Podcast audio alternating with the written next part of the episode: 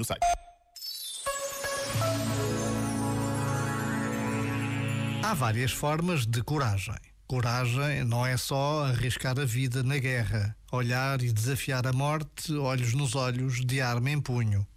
Coragem é também ser capaz de sorrir e lutar quando a doença nos bate à porta, quando os problemas se multiplicam e a vida se complica.